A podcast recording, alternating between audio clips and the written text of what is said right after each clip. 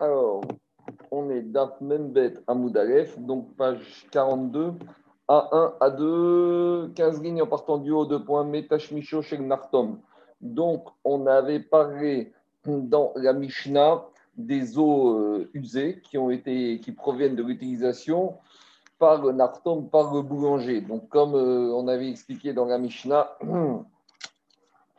que le boulanger, euh, après avoir pétri la pâte, il trempait ses mains dans un ustensile pour euh, pouvoir après, euh, enfin pour les nettoyer. Et donc dans ses mains, il y avait des résidus de farine. Et comme cette farine, elle tombe maintenant dans l'ustensile où il y a de l'eau, donc elle, risque de faire lever la farine. Et donc par conséquent, il faut jeter toutes ces eaux usées. Alors où on doit les jeter Agmar ramène de Braithot euh, qui sont contradictoires l'une avec l'autre. Tanecha dans une prébraïta qui nous dit Shofrin comme Midron, on doit verser euh, ces eaux usées euh, utilisées par le boulanger dans Mikoma Midron, dans un endroit qui est en pente, incliné. Des En Shofrin comme Neshboren, il ne faut pas la verser dans un endroit, Eshboren, c'est comme un mikvé, c'est un endroit fixe, stable, où l'eau risque de rester là-bas. On a une autre braïta qui dit Shofrin bemakom qu'on peut les verser, ces eaux usées du boulanger, dans un endroit fixe. Alors, comment répondre à la contradiction à ces deux Brighton Il n'y a pas de contradiction. Des fichiers des cavous, à des fichiers des cavous. La première Brighton dit qu'il faut verser uniquement dans un, endroit qui est en pente. C'est parce qu'il y a des eaux qui sont nombreuses. Et donc, euh, si on ne les verse pas dans un endroit en pente, elles vont s'accumuler et on va se retrouver avec du Hametz présent. Par contre, la deuxième braïta qui dit qu'on n'est pas obligé de les verser dans un endroit en pente, mais qu'on peut les verser dans un endroit stable, donc, euh, non pentu, c'est quand les eaux ne sont pas abondantes, des gros donc elles ne vont pas s'accumuler, et donc ce n'est pas grave si on les verse dans un endroit qui n'est pas en pente. Amar Raviuda dit.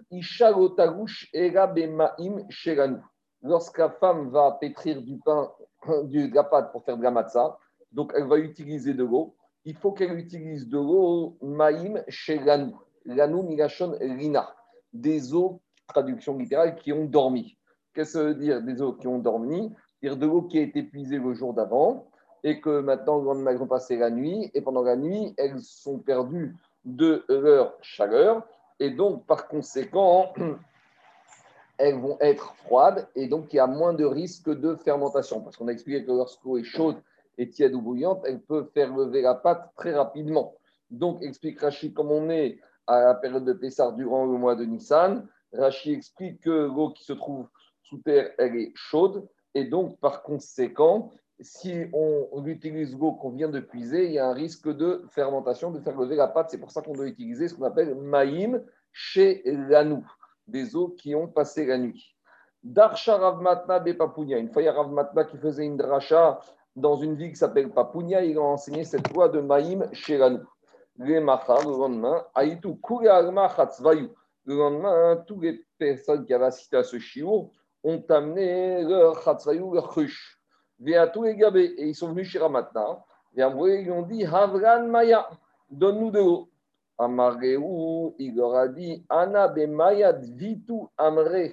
Je voulais, eux, ils ont mal compris eux, ils ont compris que Rav Mata, il avait dit Maïm Sheranou, de l'eau Sheranou à nous. Ça veut dire que ils ont compris que Rav Mata a demandé de n'utiliser que de l'eau qui lui appartenait à lui. Donc, ils sont venus, les gens du cours, lui demander d'amener leur cruche pour qu'il leur donne de l'eau qui appartenait à Rav Mata. Mais en fait, ici, ils ont mal compris le mot Sheranou. Sheranou, ça veut dire à soi, ou ça peut être aussi être entendu Sheranou qui ont dormi. Et lorsqu'il a vu Rav que le lendemain matin, tout le monde a amené leur cruche, il a compris qu'ils n'avaient pas, ils avaient mal compris ce qu'il avait voulu leur enseigner comme alaha. Et Amarou, il leur a dit Ana be mayad vitu amre. Je ne voulais pas dire Sheranou de l'eau à moi, je voulais dire Maïm Sheranou des eaux qui ont passé la nuit, donc qui ont eu le temps de se refroidir pendant la nuit. Darash Rava, on continue. Une autre alachot concernant la manière de fabriquer les matzot. Rava, il a fait une. Isha bechama. Une femme, elle ne doit pas pétrir la pâte dehors en plein soleil. Pourquoi? Parce que la chaleur du soleil risque de faire lever la pâte. Vego bechamechama, ni avec de l'eau qui a été chauffée par le soleil. Et d'Irachi, a fortiori non plus avec de l'eau qui a été chauffée par le feu. Vego bemaim minamouya. Et ni avec de l'eau qu'on a, euh, qui était au fond du mouillard. Donc, c'est quoi le mouillard C'est un grand kumkum dans lequel on faisait chauffer de l'eau. Vego tagbia yada min atano. Et de la même manière, la femme, elle ne doit pas retirer ses mains de la pâte avant qu'elle soit mise au four, c'est-à-dire qu'elle doit en permanence continuer à pétrir avec sa main la, pâte, ad et pâte, jusqu'à qu'elle ait fini de préparer toute la quantité de pâte pour éviter en permanence, lorsqu'elle a manipulé, qu'elle a pétri, elle évite la euh, fermentation de la pâte. Et après, dès qu'elle arrête, elle doit immédiatement l'enfourner. Et la femme, elle doit utiliser deux ustensiles dans lesquels elle met de l'eau. Euh, un ustensile dans lequel elle va enduire la pâte. Et yadea. Et l'autre ustensile dans lequel elle va refroidir ses mains, elle va nettoyer ses mains.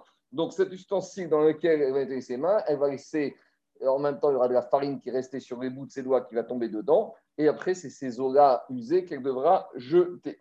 Donc, si elle utilisait le même ustensile, il y aurait un risque qu'en reprenant de l'eau dans l'ustensile où elle a nettoyé ses mains, elle reprenne de la farine qui est déjà commencé à lever et donc elle va rejeter dans une pâte et donc il y aurait à nouveau un risque de chimoutz de chametz. Ibaya Léon s'est posé question au Bet Midrash, Avra Shamaou, si elle a pétri la pâte avec de l'eau chaude, quel est le statut de cette pâte? Est-ce que forcément c'est assour? Est-ce qu'il y a une takana, une zera des rachamim? Quel est le statut de cette pâte qu'elle a euh, pas respecté les consignes des rachamim, elle a pétri avec de l'eau chaude? Alors, il y a deux avis. Marzoutra, Marmoutar Marzoutra, il dit on peut manger cette pâte. Ravashi Amar, Assour, Ravashi, dit que c'est un On va expliquer la vie de chacun. Amar Marzoutra, Marzoutra qui a dit qu'on a le droit de manger Bédiava de cette pâte. Mena Minaga, d'où il tient que c'est permis de manger Bédiava de cette quand on a enseigné dans une braïta. Envotetina, c'est Orin Bepessar. On a vu dans Braïta qu'on n'a pas le droit de faire l'étita des grains d'orge à Pessah. Donc, l'étita, je rappelle, c'est de laisser tremper les grains d'orge dans de l'eau. Mais on a dit que si, malgré tout, on l'a fait, on ne savait pas, on a oublié, alors qu'est-ce qu'on doit faire avec ces grains d'orge? Et on avait dit, ça dépend. Ni le baquet aussi, les grains d'orge, ils sont fendus, c'est la preuve qu'ils vont lever. Ils ont déjà commencé à lever et qu'ils vont lever très rapidement, donc on ne peut pas les récupérer. Ni baquet ou moutarine, tandis que s'ils ne sont pas fendus, on a le droit de les utiliser. Donc, il dit, il dit Marzoutra, de manière là-bas qu'on n'a pas le droit de le faire, mais comme Diavad, si on a fait, on doit vérifier et que dans certains cas de figure, ce sera possible. De la même manière ici, si on n'avait pas le droit, certes, de pétrir de la pâte avec de l'eau chaude, mais si on l'a fait, on n'a qu'à observer. Si on constate que la pâte n'a pas levé, donc par conséquent, on pourra la consommer, le, produit de cette pâte, une fois qu'on aura enfourné. Ça, c'est l'avis de qui disait que c'était permis. Ravashi Ravashi dit qui est interdit de consommer le produit de cette pâte qu'on a pétri avec de l'eau chaude. Je lui ai dit, je ne comprends pas. Est-ce que tu crois que toutes les, toutes les takanotes des chachamim, elles ont été tissées dans le même, avec le même instrument? C'est une expression pour dire, est-ce que tu crois que les chachamim, quand ils font des xérotes, c'est la même xéra qui s'applique dans des situations différentes? Dans chaque, situation, elle a une xéra, des fois qui est une xéra, et d'autres situations, les Chachamim n'ont pas estimé qu'il y avait lieu de faire une xéra. Et ce n'est pas parce que les Chachamim, dans le cas de la Rétita, où ils ont dit qu'à Bediavad, si on a laissé tremper les grains d'orge, que Bediavad, on peut les utiliser, ce n'est pas parce que là-bas, ils ont été Mekil, qu'ici, ils seront Mekil. Echad et Itmar, Itmar, là où ça a été précisé que Bediavad, c'est moutard, c'est permis, Echad et Itmar, Itmar. Et dans le cas où les Chachamim n'ont pas dit que c'était permis Bediavad, alors ça doit rester interdit. Or, comme ici, ça n'a pas été précisé, on suppose que les Chachamim, ils ont été connaissent et ils ont interdit. Ça qui dit Rashi. Quand c'est clairement écrit que les Chachamim n'ont pas mis d'amende, n'ont pas interdit, alors on peut permettre. Mais quand ça n'a pas été stipulé explicitement, on ne peut pas imaginer que c'est permis. C'est pour cela c'est pour ça que la femme qui aurait pétri avec de l'eau chaude, d'Irachi, elle est proche d'être des mésides, sourd, et par conséquent, le, cette pâte, même si on l'a enfournée tout de suite, elle sera interdite à la consommation. Et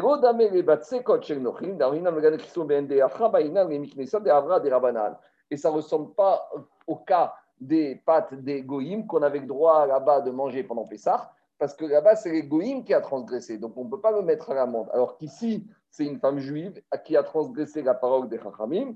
Et donc, comme elle a transgressé la parole des Chachamim, les Chachamim, ils l'ont mis à l'amende, ils ont été connaissent au tas. Et par conséquent, cette pâte sera interdite à la consommation. Adran Alach Donc, on a fini le deuxième chapitre de Masichet Donc, maintenant, on va attaquer le troisième chapitre le troisième Pérec de la Maserhet. Alors, ce Pérec, si jusqu'à présent on a parlé de l'interdiction de manger du Hametz, dans le premier Pérec, on a parlé de l'abdika et de toutes les règles du bitou, dans le deuxième Pérec, on a parlé des exigences de la matzah et du Hametz. Dans ce troisième Pérec, on va parler de l'interdiction de manger du Hametz, mais pas du Hametz, on va dire clair à 100%. On va parler de différentes sortes de Hametz par exemple ce qu'on appelle Tarovet Hametz, un mélange dans lequel il y a du Hametz, mais ce Hametz n'est plus identifiable. Par exemple, la bière, le whisky. Quand vous regardez le whisky, vous ne voyez pas du Hametz. Quand vous, regardez, quand vous buvez de la bière, vous ne voyez pas directement ce qu'on appelle Hametz Be'ain. Ou aussi, on va aussi parler du, de Hametz qui est un peu altéré, qui est un peu dégradé. C'est ce qu'on appelle le Hametz Nokshe, du Hametz qui est mauvais et normalement, il n'est pas comestible, il n'est pas euh, facilement mangeable. Donc, on va voir quel est le statut de ces chametz, qu'on appelle tarovet chametz, des mélanges avec du chametz dont le chametz n'est plus visible, identifiable à l'œil nu, et la notion de chametz nokshe. Donc, chametz nokshe, dit c'est du chametz qui est ra, migashon ra ou a, des chametz qui est dégradé. Euh, le Tiferet d'Israël, là-bas dans euh, dans son commentaire sur les Mishnot, il dit que Nokshe, c'est Migashon Kishagon. C'est la même racine. Kishagon, c'est un échec. C'est-à-dire que un c'est un Hametz qui est en échec. C'est-à-dire que c'est un Hametz qu'on pas, qui n'est pas arrivé à son, sa maturité, qui n'est pas arrivé au goût qu'on espérait. Alors, il faudra essayer de voir si ce Hametz est interdit. Est-ce que c'est le même interdit que du Hametz Gamour? Est-ce que ce Hametz est-ce que c'est les mêmes Isurim Est-ce que c'est Chav Karet si on a mangé pendant Pessah? Est-ce que c'est Issourav? Est-ce que c'est Chayav Malkout? Tous ces dynimes-là, on va les étudier dans ce début du troisième chapitre. Commence la Mishnah. Veru Sheovrin Bepesach. Et voici les autres Chametz, à part le Chametz Gamour, que, sur lesquels on va transgresser l'interdiction de Barirae ou Barimatse si on en garde pendant Pessah. Alors, bien sûr, ce n'est pas du Chametz Gamour, ce n'est pas du Chametz du vrai Hametz, comme on a parlé dans le deuxième chapitre. Donc, le Chidouche de la Mishnah, c'est qu'on parle ici de Tarovet Hametz ou du Hametz Nokshe. Et la Mishnah, elle donne des exemples. Koutar Ababri. Donc, c'est cette fameuse sauce babylonienne à base de fromage et dans lequel il y avait des petits morceaux de pain. Alors, on a déjà dit que ce n'est pas un Hametz, ce n'est pas une sauce qu'on mange en tant que soi, mais c'est une sauce dans laquelle on trempait le pain. Donc, c'était un condiment. Donc, c'est une sauce avec un mélange, à base de mélange. Et dans ce mélange, il y avait du Hametz. Autre exemple de Tavret, les Shechar Amadi. Donc, c'est une boisson qu'on faisait dans la ville de Mehdi, donc à base de d'orge. Donc, je pense qu'on peut appeler ça de la bière. Vechometz Adomi. C'est le vinaigre qu'on faisait à Edom. Donc, ce vinaigre, on mettait de la même manière dedans des grains d'orge avec du vin pour faire euh, fermenter et pour arriver à du vinaigre. Des étomes amitri, c'est une autre boisson qu'on faisait en Égypte à but thérapeutique, dans lequel on retrouvait des particules de Hametz. Donc, bien sûr, Hametz n'était plus visible, identifiable. C'est ce qu'on appelle Tarovet Hametz. Vous comprenez bien qu'avec tous ces produits, on arrive à toutes les nafkaminotes de nos jours par rapport aux médicaments et par rapport à tous les produits manufacturés qui, dans lesquels on peut avoir des traces de Hametz. Je continue. Après, Gamishan nous citait l'exemple de Hametz Nokshe du Hametz qui est dégradé, qui est rat, qui est kishaon, qui a subi un échec. Alors, des fois, cet échec, il est volontaire, des fois, il est involontaire, mais en tout cas, on ne retrouve pas avec du Hametz qui est raoui qui est comestible.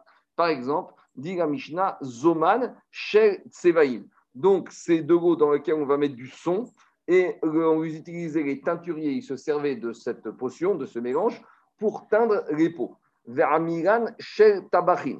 Donc, c'est une espèce de pâte qu'on faisait à base de farine de blé avant, on ne, cuisait pas totalement cette farine de blé et il est cuisiné, s'en servait pour enlever la saleté du plat. Vekolan Shelsforim. Donc, c'est de la colle qu'on obtenait avec de la farine de chiffon, de seigle. Donc, il y avait une manière de préparer cette colle qui avait dedans de la farine de seigle. Et donc, le seigle étant une 5 céréales, il y avait un problème de fermentation. Bien sûr, cette colle n'était pas comestible, mais elle était malgré tout, c'est un statut de Chametz Nokshe.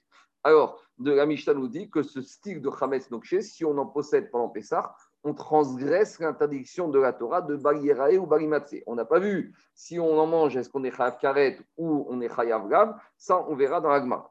Rabbi Gezer Omer, Rabbi Gezer dit on peut trouver aussi du Chametz Nokshe, Aftarchite Nashim, chez les bijoux. Donc, ce n'est pas des bijoux, chez les potions, les lotions, dans les trousses de toilette des femmes. Pourquoi? Parce que à l'époque, elles utilisaient de la farine et euh, de toutes sortes de, de, de, de produits à base de farine pour s'épiler, pour enlever les poils. Donc, bien sûr, ce n'est pas comestible, mais il y a dedans, donc sous tous les problèmes qu'on retrouve de nos jours, au moment de Pessah, avec tout ce qu'on a dans les sacs de bain, les parfums, les crèmes, les pommades, dans lesquels il y a certes du Chametz Nokshe, mais on voit ici que la Mishnah, a priori, d'après Rabbi Yezer, elle considère qu'il y a un issour de Bagira ou avec ce maquillage et ces produits de beauté.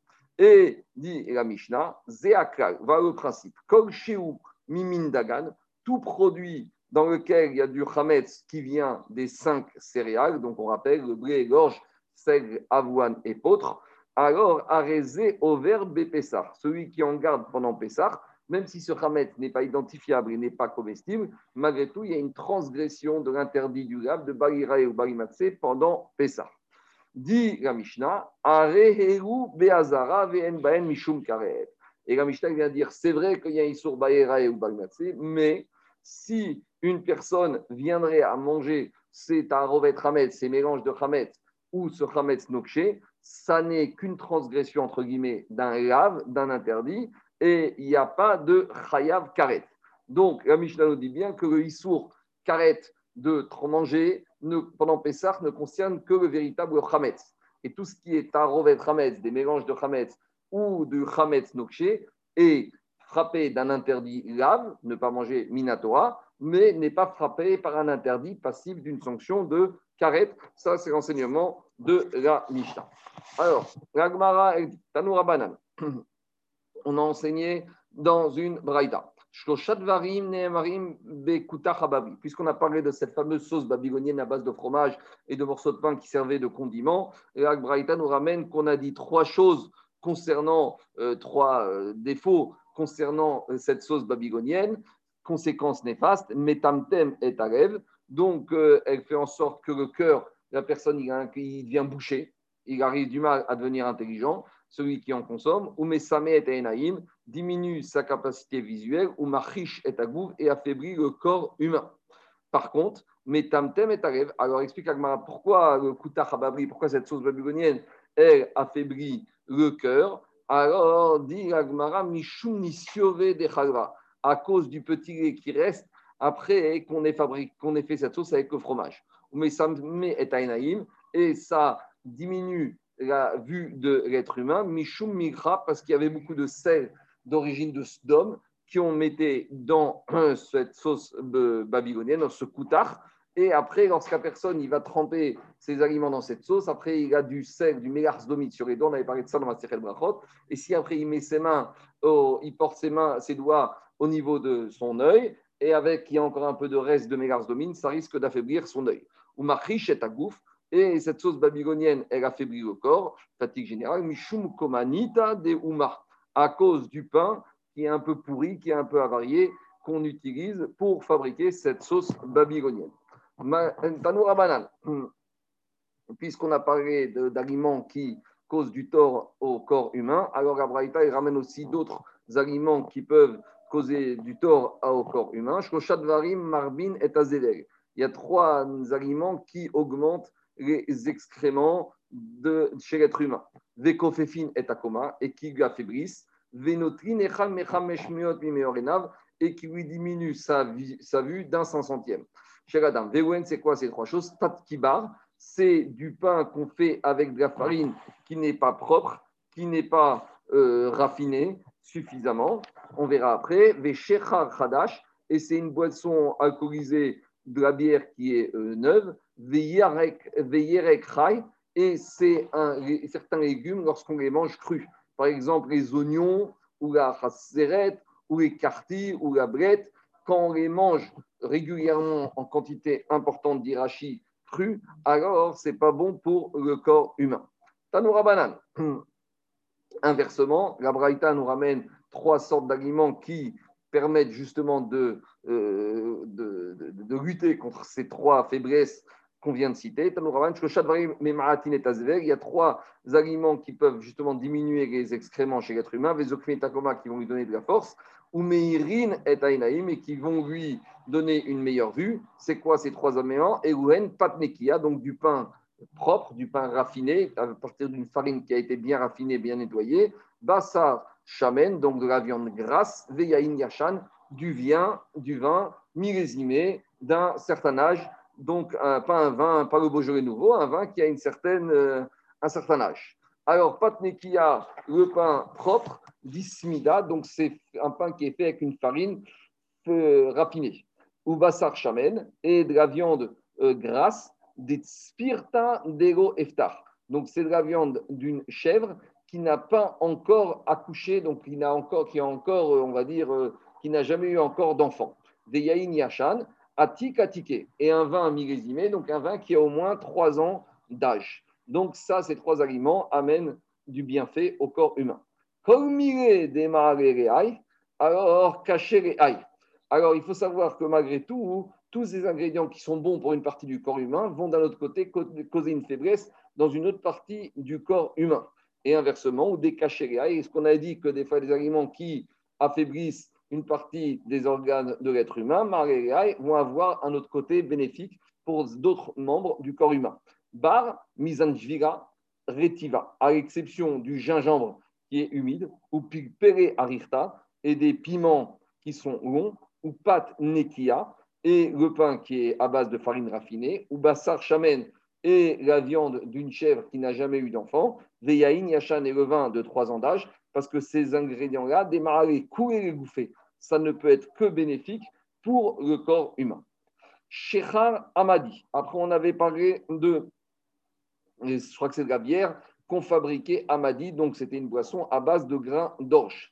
Alors, pourquoi on ne peut pas les manger pendant Pessah? Pourquoi on ne peut pas les posséder, on ne peut pas les manger? C'est à Rovet Hametz, quel est le Hametz qu'il y a dedans Diagmara des Raboumbe, mais c'est arrêt, car ce Shechar Amadi, il est fabriqué avec des grains d'orge qu'on reste trempé, qu'on met dedans. Donc c'est comme ça. Hein. D'habitude, il y en a à l'époque d'Agmara et de la Mishnah, ils faisaient des boissons alcoolisées à base de dattes ou à base de figues. Et à midi, ils avaient l'habitude de faire à base d'orge, comme de nos jours, on fait la bière. C'est pour ça que Agmara a expliqué que ce Shira Ramadi a une composition particulière du reste de l'époque des boissons alcoolisées de l'époque de la Mishnah et de l'Agmara. Après, on a dit Chometz à Adomi, on a dit le vinaigre qui fabriqué à Edom. Pourquoi il est interdit d'en garder pendant Pessah? Des chadoubés chez Tseharé. Parce qu'on mettait avec le vin, on mélangeait des grains d'orge et ça faisait fermenter le vin et on arrivait à du vinaigre. Batriga, au début, quand le Beth Amikdash était construit, Mevin, Nesachim, Meyehuda, quand on amenait du vin de la région de Judée pour faire les Nesachim, donc les libations tous les jours, quand on amenait le korban atamid du matin et de l'après-midi, avec ça, on amenait toujours les Nesachim. Les Nesachim, c'était composé d'une mincha, d'une obligation végétale, et aussi il y avait du vin. Et donc, lorsqu'on amenait ce vin pour les Nesachim, pour les korbanot, il n'y avait pas que les, Nesachim pour les korbanot du matin, l'après-midi, du tamid, il y avait aussi pour d'autres korban. Mais en tout cas, tous les jours, on amenait au moins ces Nesachim avec le korban Atamid Shel Boker, Tamid Shel Ben Alors, dit Rav Nachman Baritzak, au début, quand on amenait ce vin pour les Nesachim de la région de Judée, Waya Yenam Shel le vin de la région de Judée ne devenait jamais du vinaigre. Pourquoi? Parce que le vin, il avait ce srout de Judée, il avait ce srout qui permettait de faire un mitzvah des Sachim, donc jamais le vin de Judée pouvait tourner. Et donc, ça restait toujours du vin. Et il fallait verser, mettre dans ce vin des grains d'orge pour qu'il tourne et que ça devienne du vinaigre. Stam. Et donc, ce vin, ce vinaigre-là, on l'appelait chometz, stam, stam du vinaigre. Mais maintenant que Bet Amigdash a été détruit, et donc le vin de Judée n'a plus le mérite de monter sur le misbéach pour la mitzvah des Nesachim, alors le vin de Judée de lui-même, il peut tourner et ça peut devenir de la piquette. Et inversement, malheureusement, le vin, lorsque le vin de Judée, lui, il tourne et il n'a plus, il garde plus son goût de vin éternellement, puisqu'il n'y a plus le route de la mitzvah des Nesachim. Inversement, le vin de Edom, le vin qui se trouve de Edom, lui, il garde son vin, hein, son goût de vin, et pour lui donner au goût de vinaigre, il faut verser dedans des grains d'orge. Donc ça marche en sens inverse. Quand le vin de Judée il garde son vin, son goût, alors le vin de Edom il devient naturellement du vinaigre avec le temps. Et inversement, quand le vin de Judée ne garde plus son goût de vin et tourne, peut tourner tout seul au vinaigre, alors le vin de Edom, lui, il garde son goût éternel. C'est ça qu'il dit à la Et c'est pour ça que on l'appelle le vinaigre adomi parce qu'on a besoin de verser dedans des grains d'orge pour que ce vin de Edom il devienne du vinaigre. Les kayem Donc on voit que c'est quand en Judée le vin est bon, en Edom le vin il tourne, et quand en Judée le vin il tourne, le vin de Edom il reste absolu. Et donc c'est appris que principe qui a marqué dans le prophète Yereskel, les kayem il a dit le prophète quand il a prophétisé sur la destruction du temple, il a dit Asher Amerat Sor Yoshaim Heach Nishbera Daltot Amim Naseba Elai Imare Hechareva. Alors je vais me remplir de la destruction. Qu'est-ce que ça veut dire? Si Israël est rempli, alors Edom, c'est une ruine. Et si Edom est rempli, Israël, c'est la ruine. Et Rav Nachman Yitzhak ce principe, il apprend du verset qu'on trouve dans la paracha de Taudot, au moment où il y a Esav de, Esav de Yaakov. Qu'est-ce qui a marqué? Quand Rivka Rabel s'est inquiété du fait que ça bougeait tout le temps dans son ventre, quand elle passait devant les Batamid Reshot et quand elle passait devant les Baté elle a été voir Isha de Shem et ils lui ont dit Va yomer Hashem ga shene goim bevitner, ou shene goim mimer hiparedu, ulhom mirom yematz. Quand Edom est fort, alors Israël, Yaakov est faible. Et quand Yaakov est fort, Edom est faible. Donc ce principe, on le retrouve également dans le goût du vin d'Israël, de Judée, et dans le goût du vin de Edom. Tania, Amar Rabiouda. Rabiouda, il a enseigné dans une braïta. Beyeuda Barishona. En Judée, au début. C'est qu'au début, quand le Beth était construit et qu'on amenait le vin de Judée pour servir de Nessachim au Bet Amigdash et que le vin de Judée ne tournait pas. Donc celui qui a acheté du vinaigre d'un vendeur qui était ignorant, donc Amaret, c'est toujours on ne sait pas s'il a fait les troumottes. Alors, c'est vrai que d'habitude, on doit faire les prélèvements parce que cette récolte a un statut de maille. Mais dit quand le bête amigdash était détruit, celui qui a acheté du vinaigre d'un amaret, il n'avait pas besoin de refaire les prélèvements. Pourquoi? Enoba. Parce que comme Minatora, les prélèvements, on doit les faire que sur la vigne, sur l'huile et sur les céréales. Mais comme quand le amigdash était construit, jamais le vin de Judée ne pouvait devenir du vinaigre. Donc, si on achetait du vinaigre, ça veut dire que ce vinaigre ne provenait pas du vin. S'il ne provenait pas du vin, il n'y avait pas de risque que les prélèvements n'aient pas été faits, puisque tout ce qui n'est pas du vin ou de l'huile ne devait pas subir les prélèvements. Donc, il n'y avait aucun risque. Pourquoi? Parce que comme le vin ne tournait pas, alors pour fabriquer du vinaigre, qu'est-ce qu'on faisait?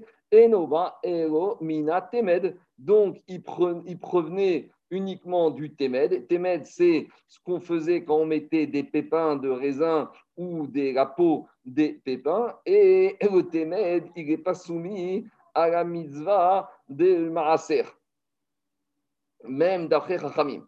Donc, à ce stade-là, la Gemara considère que même Rabbi Uda, il est d'accord avec cet avis des Chachamim que le Temed, il n'est pas tout mi Namaser. Mais continue Rabbi Uda Ve'arshav, et maintenant que Bet Amigdash a été détruit, et comme il n'y a plus le srout de la mitzvah de Nessachim pour le vin, donc même le vin de Judée, il tourne. Donc maintenant, quand j'achète du vinaigre chez le Hamaret, il y a peut-être une possibilité que ce soit du vin. Si c'est du vin donc il faut faire les prélèvements. Et comme c'est un maharet, si je dois refaire les prélèvements, celui qui achète du vinaigre d'un vendeur qui est pas qui est Amaretz, alors l'acheteur devra recommencer les prélèvements chez Reskato, chez Noba et parce que que maintenant ce vinaigre, il ne vient pas du tout du Témed, il est venu du vin, parce que depuis la du Betamidash, le vin de Judée, il tourne rapidement et ça devient du vinaigre. Donc dans cette variété, on vient de voir que pour Rabbi le Témed, donc ce vinaigre qu'on obtient en mettant, en laissant tremper des pépins de raisin ou de la peau de raisin dans de l'eau, ça donne du vinaigre et ça fermente et ça tourne et ça devient du vinaigre. D'après cette première braïta, il sort que pour Abiouda, le témed n'est pas soumis à la mitzvah de Marasrot. Demande Agmara Vesavar, Abiouda, témed, il serait où? Mais est-ce qu'on est sûr que pour Abiouda, le témed n'est pas un produit qui est soumis au Riyuv de Maaser? Pourtant, on enseigne dans une Mishnah dans Marasrot. Ametamed, donc témed donc, je rappelle que Témet, c'est l'eau dans laquelle on a donné des grains de raisin ou la riz de vin de Tévet. Benatan Maïm Bamida. Et on a donné là-bas en quantité pour faire maintenant du vinaigre. Umatsa Kede Midato. Et la même quantité d'eau qu'on a mis, on a retrouvé. Pas tour. On est dispensé du maaser. Pourquoi? Parce que si c'est la même quantité d'eau qu'on avait et qu'on retrouve, ça veut dire que ce n'est pas du vin. Et par contre, Rabbi par contre, par contre Rabbi dit qu'on est khayab, qu'on est obligé de donner le maasrot sur ce témed. Donc après, on a une stira contre Rabbi Est-ce qu'il pense qu'il faut donner le témed ou qu'il faut que le témed soumis au maasrot, oui ou non? Répond Agmara, Achika Amar. Voici quelle était la kavana de la Braïta. On n'a pas été rochet les, les, les, ignorants de donner ou pas, de ne pas donner les maasrot sur le. Pourquoi? Parce que comme le c'est quelque chose qui n'a pas une valeur économique importante, donc les gens, même les Améarès, les ignorants, ils, ne, ils donnent toujours le Maaser. Quand est-ce que les, ignorants, des fois, ils évitent, ils ne donnent pas le Maaser? Quand le produit a une valeur économique importante Parce que ça leur coûte beaucoup. Iba et Tema, deuxième réponse, Même les Améarès ont les soupçonnés de ne pas donner le Maaser sur le et il n'y a pas de contradiction pour Abiouda. Darvaka, Pour. La Mishnah qui dit que pour Abiouda, le Temed, on est obligé de faire une masrot, on parle de Darvaka. C'est du Temed qui est fait avec Shimreyaïn parce que c'est des restes de vin et comme il y a du vin dedans, donc par conséquent, on est obligé de donner le maaser dessus. Veha et la qui dit qu'Abiouda, il a rendu pas tour donner le maaser sur le Temed. Dans quel cas on parle? Il dit pour Tsani, on parle d'un Temed qu'on a fait avec des pépins ou de la peau. Et là, on n'est pas chayav pour Abiouda donner le maaser sur ces pas sur ce témet. Pourquoi? Parce qu'il y a uniquement de la fermentation, mais il n'y a pas vraiment du vin. Donc, s'il n'y a pas du vin, on n'est pas tour du maaser.